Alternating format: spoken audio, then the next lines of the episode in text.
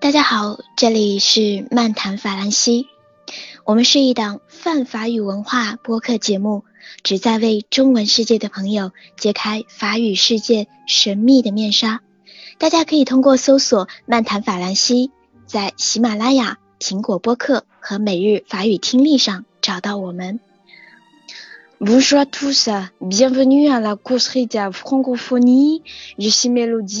C'est une émission dont le but est de découvrir la culture francophone.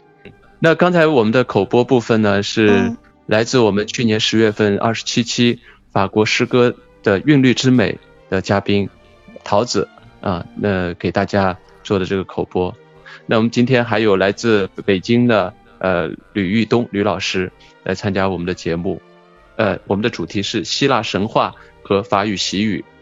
大家好，呃。这次很高兴来到这里，非常感谢沙克勒和桃子老师给我这么一个机会。呃，我叫吕玉东，一个普普通通的大学老师，喜欢法语，喜欢法国文化，很乐意在这里跟大家一起分享法语语言知识和法国文化知识。嗯，桃子。Bonjour tous, c'est Charles Mélodie。呃，大家好，我是桃子，很高兴又和大家在节目里边见面啦。那吕老师是一呃资深的法语教师，呃是在读的博士。那他在法语词汇研究方面颇有造诣，呃著有《法语考试词汇联想速记》《法语词根宝典》《法语词根漫谈》呃《法语习语原来如此》《法语单词原来如此》等等的这些著作。嗯，那我听说桃子也是买了很多吕老师的书，对吧？对，我是吕老师的 粉丝。他的法语词根漫谈和法语习语原来如此这两套书都非常非常的棒，我自己也是受到这个法语词根漫谈这样子的一本书当中关于这个词根和词源的一些启发。然后自己在这个教学当中也是，呃，对学生有一些不同的这个教学方法吧。这个 locution 是怎么形成的呢？在历史上慢慢慢慢的就其实各种语言都会有自己的一些习语。那法国的习语会，嗯，有些什么特殊的地方吗？呃，法国的习语呢，它呃跟中国的那个成语啊，呃是差不多的。它是也是法法兰西这个民族在长期的一个发展过程中。那么，经过了一个很长期的社会实践，那么提炼出来的一些词组啊、短句啊，哎，可以说它也是呃，跟我们的成语一样呢，都是各自民族语言的一种精华部分。它这些呢，呃，也是法语词汇的一个重要的组成部分。呃，法语呃词汇啊，它包括词，包括短语。那么这个习语呢，它呃主要往往都是一些短语啦，有的还有一些句子。那么它具有丰富的历史和文化内涵，很多的很多的时候啊，它能反映啊法国人的这种思维方式，嗯，呃，在在口语啊、书面语当中啊，都是呃应用的比较普遍了，含有一些这种文化背景的这样一些习语，其实在书面语当中，只要用出来，其实别人就会觉得哇，这个人特别的有文化。呃，那其实，在法国的这个主流媒体里，像《费加罗报》啊、《世界报》这些，其实呃也是经常可以看到这种有文化典故的习语的使用的。对，特别是《世界报》，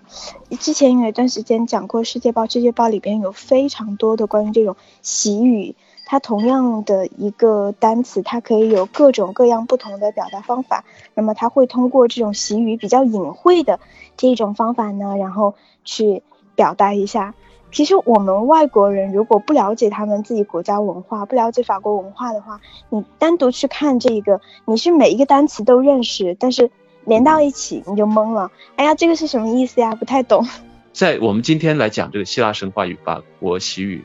主题的时候呢，我们第一个特洛伊战争。那特特洛伊战争，大家其实呃也多多少少了解这个战争的一个情况，但这个战争里面。产生了哪些法语的习语呢？那我们就一个个呃，从战争的缘起到战争的过程到战争的结果，我们一个个来进行一个解密。那我们有请我们今天的解密嘉宾呃，吕博士来给我们解密一下。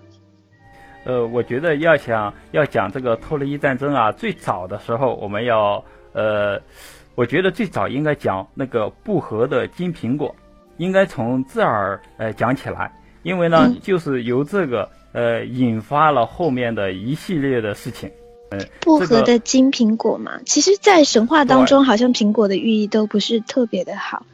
像夏当牙娃偷吃禁果，然后或者说是白雪公主被吃了毒苹果而昏迷，所以在这个习语当中，老师说到这个金苹果应该也是不太好的象征，是吗？对，那么这个不和的金苹果，那么法语当中只要 une pomme de discorde，嗯，它呢，呃，就是它，呃，这个 Discord 呢，它也是一个女神的名字，它就是不和女神。他呢，就是在海洋女神忒提斯和普留斯结婚的时候，因为大家都知道这个不和女神她名声很不好，只要是她出现了，她参与了这个事儿，肯定是办不成，那么这个场面肯定是好不了，因为她就是要制造不和，所以呢，人家这呃两个呃两个人结婚的那时候，应该说两个神结婚的时候呢，就没有请他，但但是呢，他心里很不爽，他就想呢，哎，要惹点事儿。他呢就在一个金苹果上面写下了“送给最美的女子”这几个字，然后呢就把把这个苹果哎扔到了那些客人们中间，什么参加这个婚宴的客人们中间。那么这些客人当中肯定有不少的是呃女神，爱 美的。对，这反正不管这几个女神，她们现实中她们的容貌长得是怎么样子的，反正她们都自以为自己是最美的。那么他们就都想得到这个金苹果，因为得到了这个苹果，那就意味着就是自己是最美的。结果呢，有三位女神是吵个不休。这三个女神是天后赫拉、爱与美的女神阿弗洛狄特，还有智慧女神雅典娜。那么三个人就就开始抢起来了。然后呢，就是怎么办呢？三个女人一台戏。对，最后呢，就找那一个宙斯来主持公道。宙斯呢，他也不想得罪这三个，对不对？因为三个啊，要么是老婆，要么是女儿，那怎么办呢？都不好得罪。他呢就说：“哎，干脆你们让一个呃小子，有个叫帕里斯的小子，说，哎，让他来来来决定吧，因为小孩嘛容易说真话。”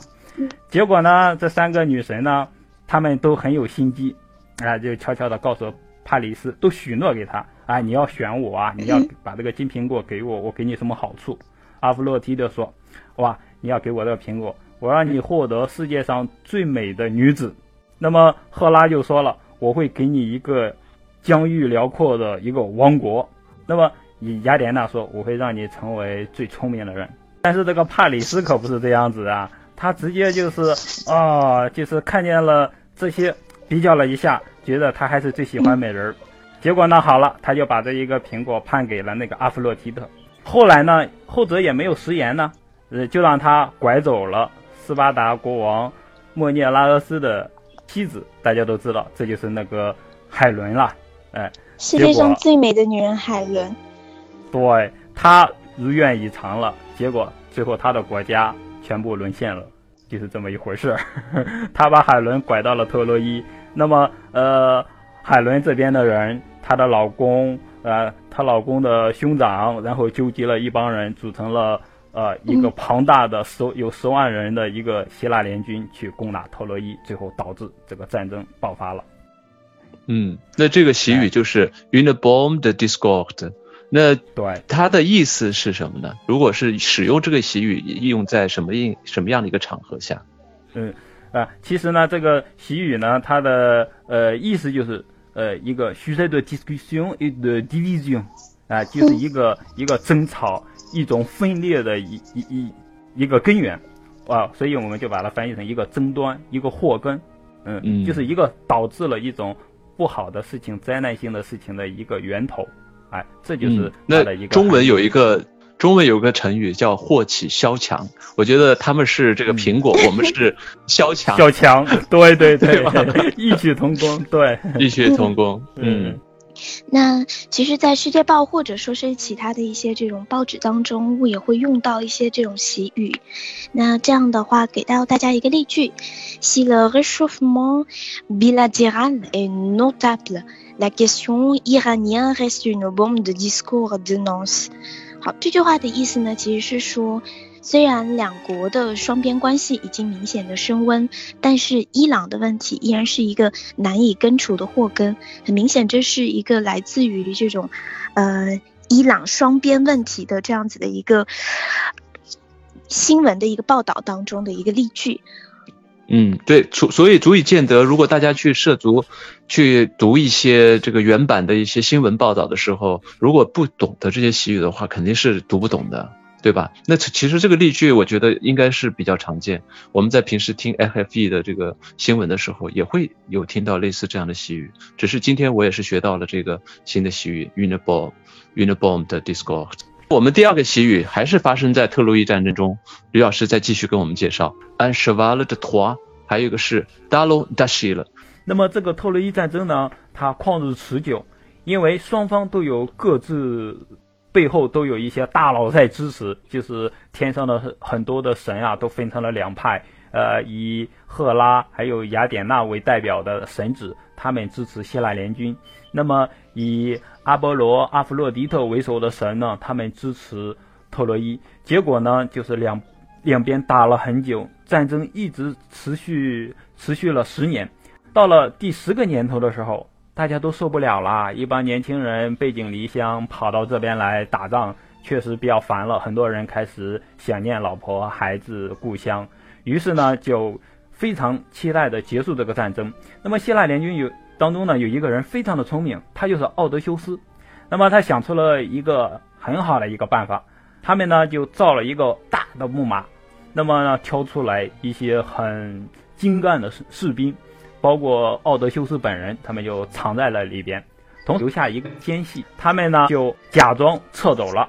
说战争进行了十年啊，这个希腊人受不了了，他们不打了，走了。那么那个奸细呢，他会告诉那些特洛伊人，说这一个啊，这个木马啊是献给这个战争女神雅典娜的这么一个贡物。哎，那帮人呢，呃，他们是走了，呃，这个贡物是留下了。他们为什么要留下这个呃贡物呢？就是因为雅典娜支持希腊联军，希腊联军呢当然要供奉他了，这就所以就献给了他。那么，假如呢特洛伊人把这个东西拖到了特洛伊城里边，这个城池将永远不会被攻破。当时呢，就是就呃特洛伊的公主卡桑德拉，还有一个祭司拉奥孔，他们都。有呃有预，他们有很有预见性，他们预见到 到这一点，觉得是一个很大的祸害，千万不能相信那个人的话，否则的话，整个托洛伊将会呃遭受巨大的灾难。但是呢，其他的人都不听，就把这个木马拖到了城里。等到夜深人静的时候，他们从木马里出来，然后里应外合，把这一个托洛伊给攻陷了。所以呢，到了后来呢，人们就用这个 a n c h e v a l de t o i 这个托洛伊木马，哎，来表示呢一些打进敌人营垒的一些诈骗的诈骗术。呃，后来呢，呃，计算机技术得到了飞速的发展，在计算机领域呢，我们呃又用它来指称隐藏在一个程序当中。偷偷的安照安装到人别人的电脑里面来获取信息的这么一个程序或病毒，就是我们所熟知的木马程序，就是这么一个故事。嗯，那就是在电脑里叫木马程序，在在呃，如果是在现实世界里，我们其实中文里面是不是也叫卧底啊？或者是叫，就是跟卧底有点类似吗？对，就是打到敌人内部，然后的这么一个阴谋诡计。嗯，而且这个这个发音很奇特啊，就是叫和这个我们的三这个发音是一样的，托特洛伊发成了托，所以如果不懂不懂的这个发音的话，可能会想，哎，阿什瓦勒的托是什么三什么马呀？就是可能是没 没什么着落，对吧？那么今天我也是知道，第一次知道特洛伊在法语中间是发生托这个音的，嗯。那那桃子跟我们呃来介绍一个例句，像这个 un cheval de trois 这样子的一个习语，它不光是像沙了讲到，它其实是一个呃行骗的人，那其实也可以讲到它其实是一个呃骗术。那在这个例句当中，我会给到大家这样子的一个呃意思，那么就是说这个 un cheval de trois 它可以作为骗局去存在的。那么这个例句是 On a l'impression d'un cheval de Troie sous prétexte d'une lutte tout à fait légitime contre la contrefaçon, la commission veut faire passer autre chose。整句话的意思呢，就是说所有的人呢都感觉到这是一个骗局。那么骗局呢，它就用的是 un cheval de Troie，所以这个委员会呢，他们就打着和赝品做斗争的这样子的一个合法的一个幌子，意喻着其实是想要去消灭别的一些事情。所以其实他们真正是想要去把这个骗局戳破，然后他们现在先打着这样子的一个呃正统的一个合法的旗号，然后去做这样子的一件事。嗯嗯，学习到了，学习到了。因为刚才其实我从这个。呃，故事再去理解它的意思，我不是是把它呃这个理解为卧底，但其实卧底和骗局还是有差距的。但实际上从这个例句来看，现在的这个使用还可以把它作为一个骗局来用，是吧？对，嗯哼，哦，对。那所以说，我觉得学习语言一定还是要结合例句来学，会比较嗯比较有这个针对性。那这个战争到了这个嗯这个阶段，下面一个习语，刚才我们说的是 dalun dashi 了。那介绍一下这这个西域吧。在旷达十年的特洛伊战争中呢，出现了很多的英雄。那么其中一个最有可以说最有名的就是阿喀琉斯。那么他呢具有四分之一的神子血统。嗯，他的外祖父呢是一位海神，所以他不仅仅是一个单纯的凡人了。那么在他刚出生的时候呢，他母亲忒提斯为了以后不让他受到伤害，那么就把他带到了一个具有魔力的冥河，呃，河边，那么他抓住他儿子的脚跟儿，把他倒着呢放在了水里，这么浸泡。那么经过这一个河水浸泡以后呢，他就变得刀枪不入了。这样子呢，呃，他母亲就觉得，嗯，以后他的儿子就可以永远都不会死亡了，不会受到伤害了。但是他母亲却忘记了有一点，对他进行清洗的时候，浸泡的时候。他手抓着儿子的脚跟，脚跟那个部位没有受到这个河水的浸泡，所以呢依然是很脆弱。结果后来到了那一个特洛伊战争当中，阿喀琉斯，呃，取得了很大的功绩，打败了很多人，呃，暗中呢也受到了雅典娜的庇护。眼看着他取得了这么大的成就，呃，可以说，呃，战无不胜，攻无不克。在这个时候，特洛伊人似乎特洛伊就要被攻陷了。但是，呃，有一点就是不要忘记了，呃，特洛伊人也受到了一些神子的保护，像呃阿弗洛狄特和阿波罗，他们呢就把阿喀琉斯的这个弱点悄悄地告诉了特洛伊人，告诉了帕里斯。结果帕里斯呢就用箭射穿了阿喀琉斯的脚跟儿，这样子。阿喀琉斯就这么死掉了。后来呢，人们受到了这个故事的启发，就用阿喀琉斯的脚跟，有的人也说阿喀琉斯之踵，来比喻呢一个致命的弱点。嗯，那 那这从这个故事看到，就是阿喀琉斯实际上是特洛伊战争的，我们刚才说到的是希腊人这边的一个英雄，是吗？对，他可以说是希腊联军当中。战斗力最强的这么一个 一个人物了，一个英雄。哦，嗯，那他这个，我想问一下，他这个阿希勒，这个跟这个阿喀琉斯，阿喀琉斯是希腊语，那阿希勒是不是就是呃，这个到了那个罗马拉丁语这边翻译的一个名字？呃，阿希勒这个呢是中间可能经过了一个拉丁语的转写，所以呢就变得跟原来的希腊语那个它的名称是。啊，好像差别比较大，这样。哦哦，对对对，阿喀琉斯之种，这个实际上在我们中文的这个呃习语里面也是引进了这个习语，阿喀琉斯之种，经常会在一些作家呀的这些作品里面可能会用到这个典故。那那桃子也跟我们用这个典故来给大家介绍一个例句吧。OK，好，那这一个例句呢，其实我们可以表达的是，比如说一个社会遇到的问题。呃，不光是这种，呃，像他说这种致命的缺点，像他遇到的一些问题呢，也可以用这样子的一个词，比如说这样子的一个例句呢，可以给到大家：Une population à faible revenu talon d'Achille de ces sociétés。居民的收入低是整个这个社会出现的一个很致命的问题。所以它这个其实也可以表达说，你在这个社会当中，或者说是你在这个，或者就是我们在学习当中遇到的一个致命的问题。我自己以前最致命的一个问题就是我数学特别差，那我其实也可以可以把这个写进去说啊，我数学差其实是我高考为什么没有能够考进特别特别好的一本大学的这种致命问题，也可以这样子去灵活运用到它。而且他他说的这个弱点应该是这种非常致命的弱点，就是不是一般的这些小的一些弱点，所以他这个表达，嗯，从这个故事中间就知道了。你看他全身都被浸泡了，就唯一这一个地方，只有一点点，嗯，对。对对，被被，而且是这个，因为这个弱点，所以被击败啊，所以这个弱点是非常关键的，嗯。嗯。他这个我觉得啊，就是我我刚才说桃子用之所以贴切，就是它有一个弱点的意思，应该是它有那个引申而来，就是他已经把致命这个艺术已经很弱化了。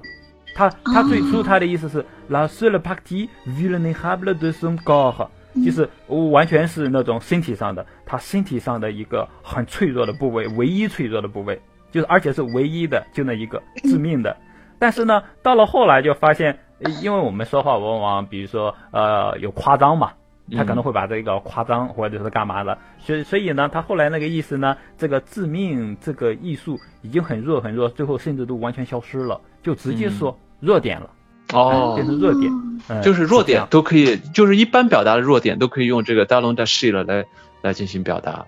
对，我觉得是可以的。嗯，哎，一般的某个人的他的一个弱点，呃，比如说唱歌五音不全，像我这样子的，我觉得这可以是我的大龙大戏了。哦，原来如此。那那这个确实是呃长的知识了。就是我我我一直认为这个大龙大戏的非常要是一种非常关键、非常严重的一个弱点，才能用这个词组的这个这个习语来表达。现在去呃看来是在随后的这个演进过程中间，大家把它的使用范围给扩大。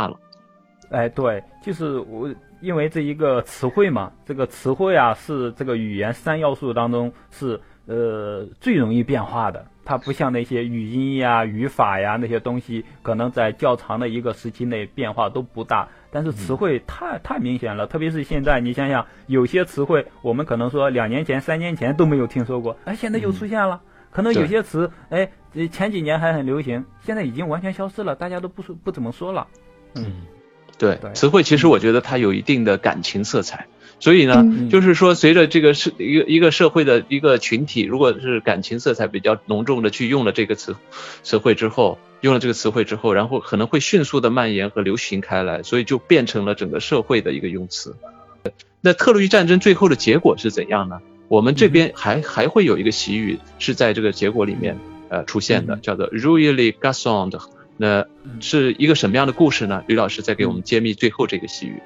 嗯，好，最后特洛伊呃，很多人都知道特洛伊战争的结局是对于特洛伊人来说是比较悲惨的，因为整个城池被人家攻陷了。那么他们之前帕里斯的哥哥特洛伊当中，特洛伊人当中比较有名的一个战将赫克托尔，然后也被那个阿喀琉斯给杀死了。那么最最终，那么克洛伊沦陷，希腊联军取得完胜。